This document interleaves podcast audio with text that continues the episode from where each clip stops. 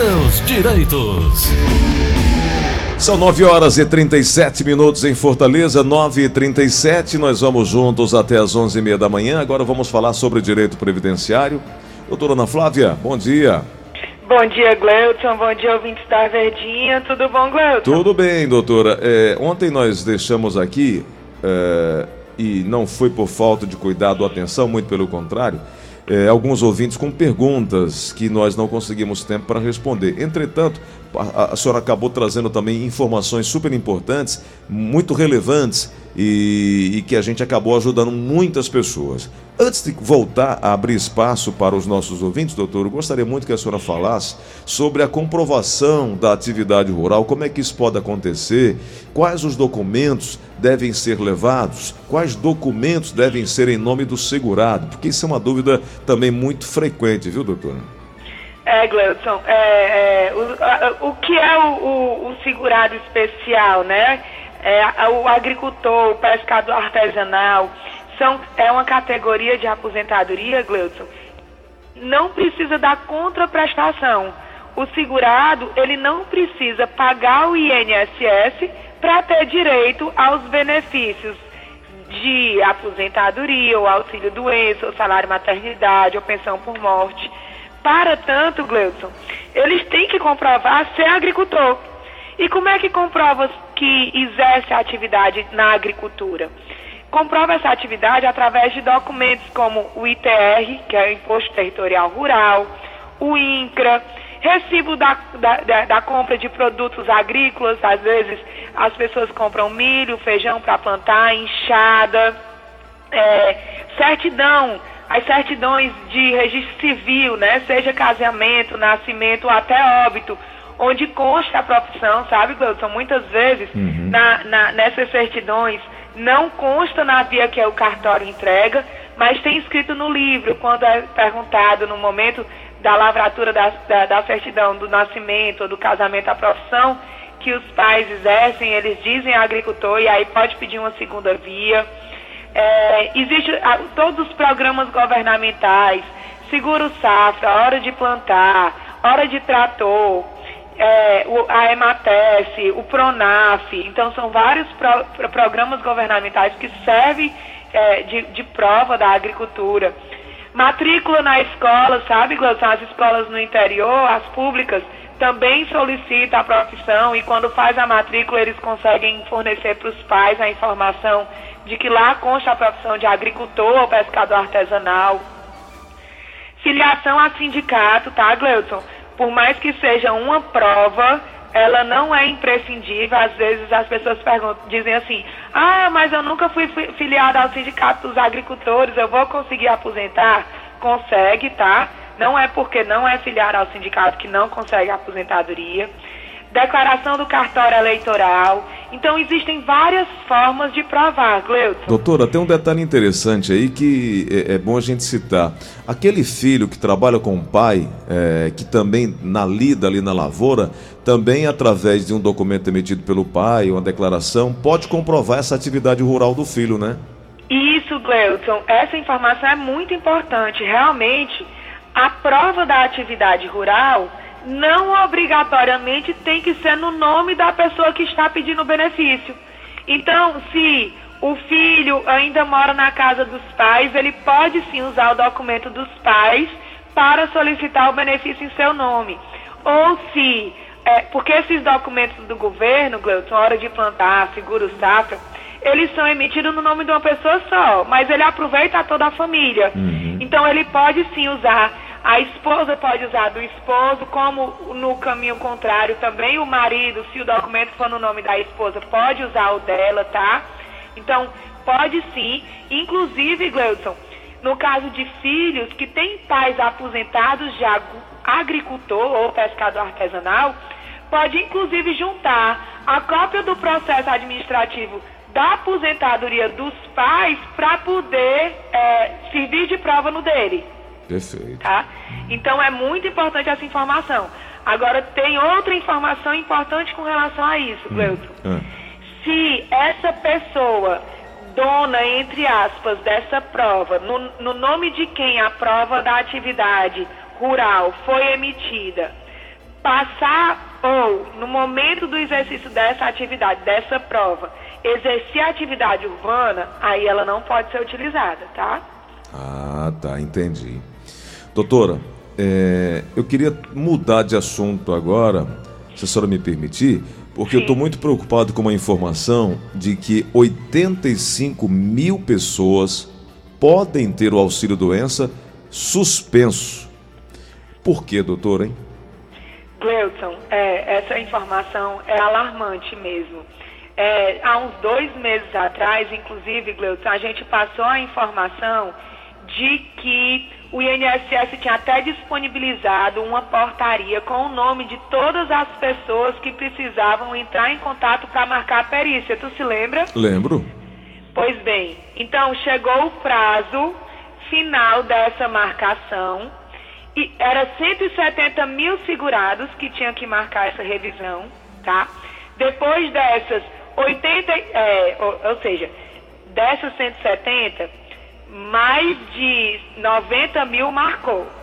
Aí, quando eles marcaram, foi feita a lista com os 85 mil beneficiários que não haviam marcado, para eles entrarem em contato com o INSS para agendar a perícia. Desses, desses 95 mil, somente 10 mil marcaram. Então, 85 mil beneficiários podem perder o auxílio por incapacidade temporária, que é o auxílio doença, uhum. porque não agendou perícia de reavaliação no INSS. Então, é, um, é isso vai acontecer, tá? É o pente fino. A, a relação completa dos convocados está no Diário Oficial da União. Inclusive, eu vou passar esse link novamente para a linha. Da última vez a gente tinha deixado esse link. Se o segurado abrir esse link no computador, Gleuton, e ele botar Ctrl F, que é, assim, é, a, a, é, o teclado né, no computador, uhum. aquela tecla CTRL, Ctrl F, e escrever o nome dele, ele vai inclusive conseguir pesquisar se o nome dele está na lista ou não. Se tivesse nome na lista, Gleuton, tem que entrar em contato com o INSS e remarcar essa perícia. Muitas vezes o INSS não conseguiu em contato com a pessoa porque mudou de endereço é, e não informou a mudança para o INSS. Então, se a pessoa está recebendo o benefício de auxílio doença há mais de seis meses sem passar por perícia, ou que a, a data da cessação não foi definida na carta de concessão, tem que entrar em contato com o INSS, seja através do site www.meu.inss.gov.br ou através do aplicativo INSS. É isso, doutora. 135 uhum. e marcar a perícia. Interessante que em agosto o INSS convocou mais de 170 mil, como a senhora falou, e tem muita gente que precisa ficar atento a isso. É, eventualmente a gente está falando, é, da outra vez passamos o link aqui também. É por isso que eu sempre digo: a informação, informação, nós não podemos abrir mão disso. O que nós estamos fazendo sempre aqui é essa prestação de serviço para que ninguém perca a oportunidade, não perca seu direito, né, doutora? Isso é, é, é a gente precisa ficar atento. Com certeza, Gleuton. Bom, então ontem, doutora, nós deixamos aqui algumas perguntas, entre elas, meu esposo sofreu um acidente de moto e foi afastado pelo INSS, fez a perícia do dia 10 de setembro e até hoje não saiu nenhum tipo de resultado. Todos os dias ligamos e sempre a mesma coisa. A demanda está grande e não tem previsão de resposta. Ela pergunta, nosso ouvinte pergunta, o que deve, deve ser feito, o que, é que ela pode fazer. É como é, ele já, o marido dela informa que já está bem melhor para voltar a trabalhar, mas a empresa só aceita se tiver uma definição, uma documentação, uma resposta do INSS. Qual o caminho, doutora? É, quando a pessoa faz a perícia, em tese, até às 21 horas do dia da realização da perícia é para sair o laudo pericial, tá? Como ele fez 10 de setembro, já fazem dois meses, né, Gleuton? Provavelmente tem algum documento pendente. E aí ele pode motivar, pode cutucar o INSS para analisar novamente o benefício dele que está parado. Existe um link no meu INSS chamado Acerto Pós-Perícia. Ele pode solicitar esse acerto pós-perícia para que o INSS volte a atenção para o benefício dele. E sendo o caso de o benefício estar parada a movimentação por falta de documento, o INSS, quando ele solicitar esse acerto pós-perícia, vai informar os documentos que estão pendentes para analisar o caso. Outra pergunta. Tenho 15 anos de marisqueira, 56 de idade, fiz meu pedido de aposentadoria pelo 135. Fui informada que o pedido de aposentadoria por contribuição tem algum problema e não era para ser especial. Fiquei na dúvida, diz a nossa ouvinte aqui, doutora. É, na verdade, Gleudson, é, a marisqueira com 15 anos de contribuição e 56 anos de idade, ela não está pedindo aposentadoria por tempo de contribuição, ela está pedindo aposentadoria por idade, né? Isso. Que ela é o mesmo caso do agricultor, que falamos no início do programa, e do pescador artesanal, que para a aposentadoria eles têm a idade reduzida. A mulher pode se aposentar com 55 anos de idade, o homem com 60 desde que comprove os 15 anos de exercício da atividade.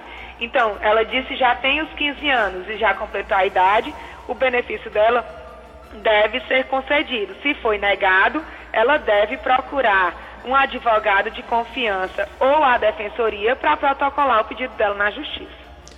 Perfeito. Doutora, minha esposa recebe a pensão federal. Sou casado com ela, tenho direito a receber como cônjuge? Marcos do Castelão pergunta. Pronto, aí assim, se ela recebe uma pensão, pensão geralmente é pensão por morte que foi deixada provavelmente pelo marido anterior, né, Gleudson? Ou Isso. por um pai, né? Às vezes tem, é, tem as pensões de, de militares, né, que deixa para o filho e tal. Então, assim, como o instituidor foi um parente dessa esposa, caso ela venha a óbito, ela não pode passar essa pensão para o novo marido, não pode. Porque assim, a relação da pensão é a relação de, é, de dependente do instituidor com a pessoa que vai receber. O instituidor da pensão ou foi o pai da esposa ou foi o ex-marido da esposa, que não tem nenhuma relação com a atual esposa, entendeu? Entendi. Vamos para mais uma aqui, chegando. Uh, sou aposentada por tempo de serviço, ganho um salário mínimo. Quase todos os dias recebo ligações de um escritório de advocacia sugerindo fazer uma reavaliação, uma reavaliação para ver se tenho direito a receber um valor maior. Pergunto, vale a pena fazer essa reavaliação, uma vez que recebo um salário e eu não sei como descobrir o meu contato? é quando ela descobrir isso, Gleudson, ela pode passar outra mensagem para o programa e informar a gente, porque essa informação é muito preciosa. Valiosa. Mas, mas realmente, é, eu não entendo como é que esses escritórios de advocacia conseguem, eles realmente conseguem esse acesso a informações mas eles conseguem listas e listas de números de benefícios e contatos de pessoas que recebem benefícios sem saber informações aprofundadas, né? E aí mandam essas malas diretas para trazer a pessoa ao escritório é, e às vezes cobram por essa consulta, tá, Gleudson? Uhum. Então, assim, às vezes a pessoa nem tem o direito.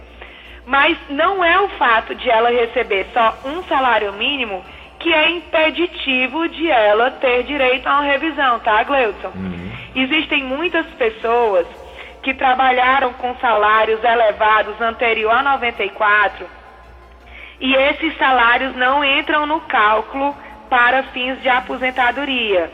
E é isso que gera a tão falada revisão da vida toda, que é trazer esses salários elevados anterior a 94 para dentro da aposentadoria para aumentar o salário de benefício. Então, Gleudson, efetivamente tem pessoas que, se enquadrando na questão da revisão da vida toda, pode aumentar o salário de um salário mínimo para até quatro, cinco salários mínimos, sabe? Então, assim, pode ser que ela tenha direito sim a uma revisão. E pode ser também, Gleudson, que ela tenha tempo especial, que ela tenha outros tempos de contribuição que não tenham sido computados, e toda vez que se aumenta o tempo de contribuição, se aumenta o salário de benefício. Então, assim, pode ser que ela tenha sim direito a algum tipo de revisão. Mas eu sugiro que ela procure alguém de confiança, né? Porque é tão temerário quando a gente recebe uma, uma, comunicação chamando a gente, né? É a mesma coisa das ligações que a gente recebe oferecendo as, é, serviços e produtos, né? De pessoas que a gente nem conhece. Verdade. Se ela tiver um advogado de confiança, seria mais interessante ela procurar ele. Concordo. Meu nome é Marcilene, moro no Bom Sucesso. Gostaria de saber da doutora Ana Flávia como posso estar contribuindo para o INSS. Qual plano eu tenho que pagar? Eu sou dona de casa, tenho 45 anos de idade. Pronto. É, dona de casa, 45 anos, pelo que eu entendi, nunca pagou, né, Exato, exato. É, quando a pessoa vai começar a pagar, Existe é, o facultativo, que é para quem não tem renda, que eu se, acho que seja o caso dela, né? Isso. E o individual para quem tem renda informal, que ela consiga comprovar a renda. Porque às vezes a pessoa é dona de casa, mas vende bolo para é, os vizinhos ou nas redes sociais, né, Gleuson? Então, hum. existe o facultativo e individual. Se ela não tem renda, ela vai pagar como facultativo. Se ela tiver renda, ela vai pagar como individual. E aí existem as alíquotas, que é de 20%, de 11% e de 5%, que aí isso incide sobre o salário mínimo, Gleudson. Hum. Se ela nunca contribuiu, tá certo? Se ela vai fazer a primeira inscrição dela no INSS agora, eu sugiro que ela pague na alíquota de 20% porque a, a, a tão falada aposentadoria programada, que é a aposentadoria pós-reforma da Previdência, ela não aceita as alíquotas de 11% e 5% para fins de aposentadoria, tá? Então, se ela já tiver inscrição ou já tiver trabalhado com carteira assinada em algum momento antes de 2019, ela pode pagar a alíquota de 11%. Se ela vai começar os pagamentos dela agora, em 2021, sugiro que ela pague em cima da alíquota de 20%. Perfeito. Vamos aqui no WhatsApp da Verdinha, tem perguntas chegando. Vamos embora lá. Bom dia, doutora Ana Flávia. Doutora, é porque eu paguei cinco anos de INSS com carteira assinada há mais de 30 anos atrás. E, e há uns dois anos atrás, não, cinco anos atrás, eu paguei dois anos de, pelo baixa renda, no valor de 5%, o CAD único. E agora eu voltei a pagar novamente pelo CAD único, né? Aí eu queria saber da senhora se eu juntando esses anos que eu tinha de carteira assinada e, e completando os 15 anos pelo 5%, se eu vou ter direito de me aposentar quando eu completar a idade dos 62 anos, porque eu já estou com 54, né? Aí é o tempo que, que falta para eu completar a idade. E a senhora me diz alguma coisa, por favor? Doutora. Foi importante a fala dessa ouvinte, Gleuton, porque ela já informa que ela está pagando 5% do CAD único. Então ela já está ciente que para pagar na alíquota de 5% tem que estar inscrita no CAD único. É a primeira condição, tá?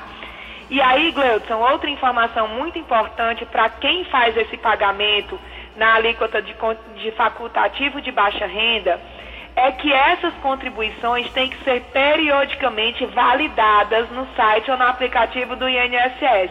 Tem lá a opção validar contribuição facultativo baixa renda. Então, se ela estiver pagando, se tiver com o CAD único atualizado e tiver com as contribuições validadas, ela pode sim juntar o tempo de carteira assinada com o tempo de contribuição de 5% para se aposentar quando tiver 62 anos e 15 anos de contribuição. Tá certo. Bom, a gente segue aqui trazendo mais perguntas. Tem uma outra que está chegando aqui para nós. É, tenho 51 anos de idade, 27 anos de contribuição, estou afastado do trabalho por causa do AVC que tive. Quero me aposentar Uh, vou fazer perícia no dia 18 agora. É o Paulo Roberto. Ele quer saber se está ou não dentro do novo procedimento aí do INSS para solicitar a aposentadoria. Qual é a condição, que, é, se ele está dentro da, das condições? É, na verdade, Gleudson, é, para aposentadoria, o homem, né, para aposentadoria por tempo de contribuição, ele teria que, que contar com 35 anos de contribuição. Ele só tem 27, né? Aí existe a aposentadoria especial para quem ati- a trabalha em atividades insalubres, que aí é 25 anos de atividade insalubre. Se for o caso é que ele, se ele tiver exercido a atividade insalubre, aí ele já poderia ter direito à aposentadoria. Se não for esse o caso, aí como ele tem perícia marcada, né? Quando ele for examinado pelo perito do INSS, é, ele vai ver as sequelas do AVC. Se a sequela for limitante somente para a profissão atual que ele exerce, ele vai ser afastado em auxílio doença. Se essa limitação for para a profissão que ele exerce, ele não Pode falar, doutora. Caiu a ligação? Bom, vamos refazer a, a ligação com a doutora Ana Flávia. É, Ela está explicando exatamente quais critérios de, de que esse cidadão, de que essa pessoa pode, é, é, precisa ter, né, que o INSS exige, para poder cumprir todas as, as exigências e se encaixar nesse perfil do INSS. Enquanto a doutora. No- eu estava lá, eu estava escutando, Gleuton. Nós não, a ligação caiu. Tá. Pode complementar. Pronto.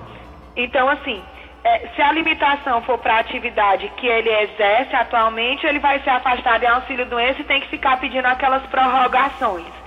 Se a limitação for para a atividade que ele exerce e ele não tiver condições de passar por uma reabilitação para exercer outra atividade, aí ele será concedido a aposentadoria por invalidez. Tá certo. Gleudson Rosa. Doutora, algo para complementar esse pacote de informação que trouxemos hoje? Não, Gleudson, foi muita informação hoje, né? Foi muita coisa.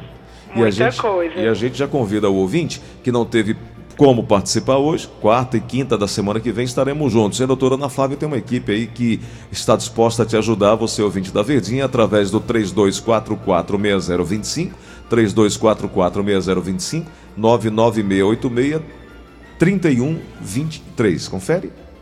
Confere, Gleudson. Doutora, por hoje, obrigado, viu? Eu que agradeço, fiquem todos em paz, com muita saúde, um restinho de semana e um fim de semana de muita tranquilidade até quarta-feira, se Deus quiser.